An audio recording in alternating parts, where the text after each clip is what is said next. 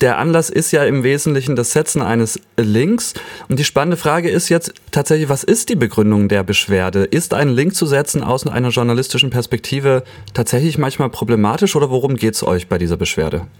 Wir haben eine ganze Menge an Angriffspunkten und ich bin wirklich der festen Überzeugung, dass diese Durchsuchung schlicht und einfach nicht hätte stattfinden dürfen, dass der Durchsuchungsbeschluss gleich auf mehreren Ebenen wirklich von vorne bis hinten rechtswidrig ist. Es geht damit los, dass zunächst mal um so eine Durchsuchung überhaupt starten zu können, braucht es zumindest einen Anfangsverdacht für eine Straftat. Nämlich, so die Staatsanwaltschaft, ähm, dass hier tatsächlich durch das Setzen eines Links eine weitere Betätigung einer verbotenen Vereinigung unterstützt wird. Und das setzt begrifflich voraus, weitere Betätigung einer verbotenen Vereinigung. Ich brauche aktuell noch eine verbotene Vereinigung, die sich weiter betätigt. Und aus unserer Sicht scheitert es bereits daran. Sie haben ja vorher den Werdegang des Verbotsverfahrens gegen links unten skizziert.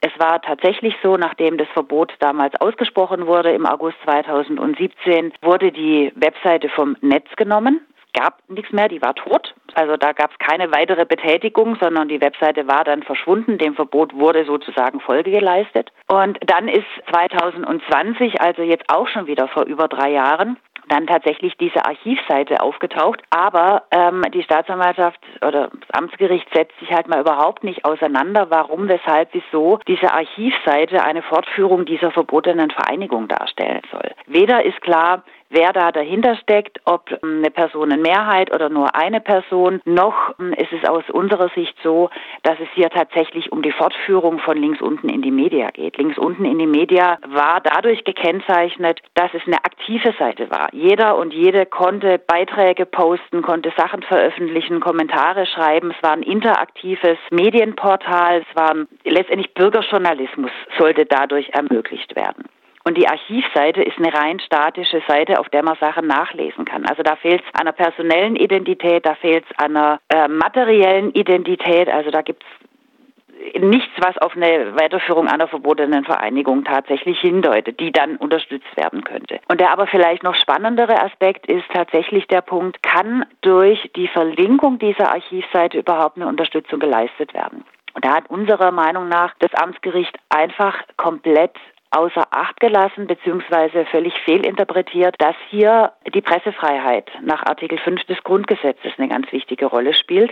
Aus unserer Sicht ist Radio Dreieckland mit dem Artikel in dem die Verlinkung enthalten war, seiner Pflicht, seiner Aufgabe nachgekommen, nämlich Journalismus zu betreiben, sprich zu informieren über relevante Sachverhalte, sich damit auseinanderzusetzen und Informationen bereitzustellen. Und in dem Kontext kann eine Verlinkung nicht ohne weiteres strafbar sein, sondern es müsste wirklich dargelegt werden, dass durch die Verlinkung sich die Inhalte dieser problematischen Webseite oder problematische Inhalt zu eigen gemacht werden, dass der Beitrag sich damit solidarisiert, dass er damit tatsächlich eine Unterstützung leistet. Und daran fehlt es in diesem Beitrag halt schlicht und einfach auch. Bei der Beschwerde hat sich ja auch die Gesellschaft für Freiheitsrechte mit involviert, sage ich jetzt mal. Und vor allem mit dem Versuch, praktisch diese grundlegende Frage eben wegen der Strafbarkeit von Links in Presseberichten, das zu klären, auch vielleicht im Sinne von für die Zukunft, für andere, das ganz klar zu machen. Sind da die Chancen groß, dass das tatsächlich funktionieren könnte?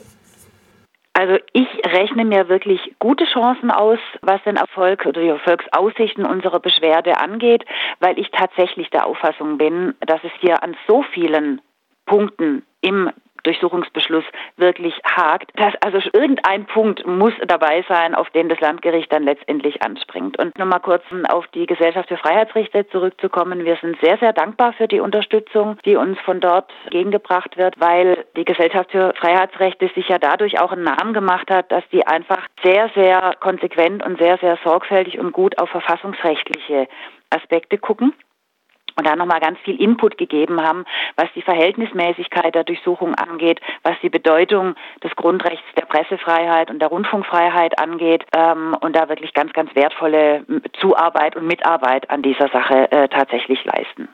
Es gibt ja auch tatsächlich schon eigentlich sehr, sehr eindeutige Urteile zu der ja, Pressefreiheit im Wesentlichen auch von freien Radios, wie zum Beispiel auch schon im Kontext der Hausdurchsuchung beim FSK in Hamburg vor einigen Jahren, was ja sogar vom Verfassungsgericht dann am Ende diskutiert wurde. Und ich frage mich so immer ein bisschen, es gibt ja eigentlich eine ganz relativ eindeutige Rechtslage. Dann gibt's immer wieder mal irgendwie so ein polizeiliches Agieren, wo irgendwie so ein bisschen klar ist, dass das etwas zu weit geht. In diesem Fall, ja, könnte man sagen, relativ eindeutig. Und dann bleibt irgendwie immer nur so die Möglichkeit, es dann im Nachhinein als nicht rechtens rauszustellen, was immerhin den Vorteil hat, dass auf jeden Fall alle Datenträger, die beschlagnahmt wurden, zurückgegeben werden und dergleichen. Aber ich frage mich immer, ob da nicht auch mehr möglich ist, um praktisch perspektivisch da auch ein sorgfältigeres Vorgehen von ermittelnden Staatsanwaltschaften zu erreichen.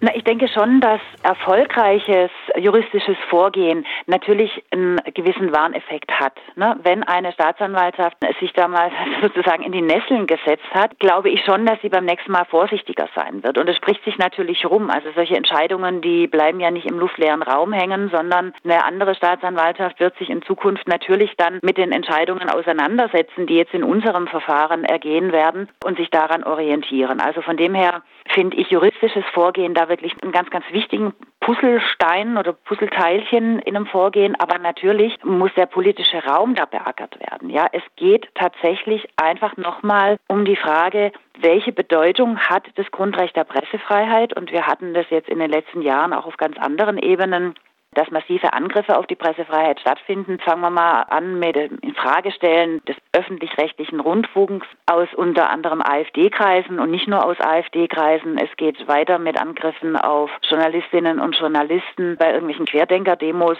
oder Nazi-Demos. Und es endet eben nicht bei jetzt dieser Durchsuchung gegen Radio Dreieckland. Und da muss, glaube ich, im politischen Raum einfach auch nochmal mehr Lobbyismus betrieben werden für die Bedeutung, für die Wichtigkeit der Pressefreiheit und der Arbeit und Tätigkeit der Presse an sich. Und da ist ja dieser Fall tatsächlich genau etwas, was in diese Richtung geht. Vielleicht noch so ganz konkret, ich weiß, die Zeit schreitet voran, aber ganz konkret wäre ja auch noch die relevante Frage, gibt es einen Zeitraum, in dem ein Ergebnis zu erwarten ist oder irgendwie klar ist, wie es dann weitergeht? Und wie geht's weiter nach der Beschwerde?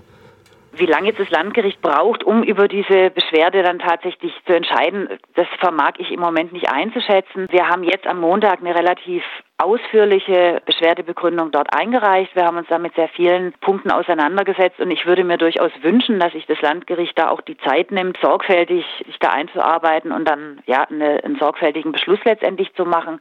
Ich rechne aber irgendwann im Lauf der nächsten paar Wochen vielleicht nächsten zwei Monate oder so damit. Und ich denke jetzt im Moment noch gar nicht über ein weiteres Vorgehen nach, weil ich jetzt einfach mal ganz überzeugt davon bin, dass wir wirklich gute Chancen haben, das Verfahren auf der Ebene bereits zu gewinnen. Und ob die Staatsanwaltschaft dann nochmal versucht, auf anderer Ebene was zu machen, das müssen wir schauen.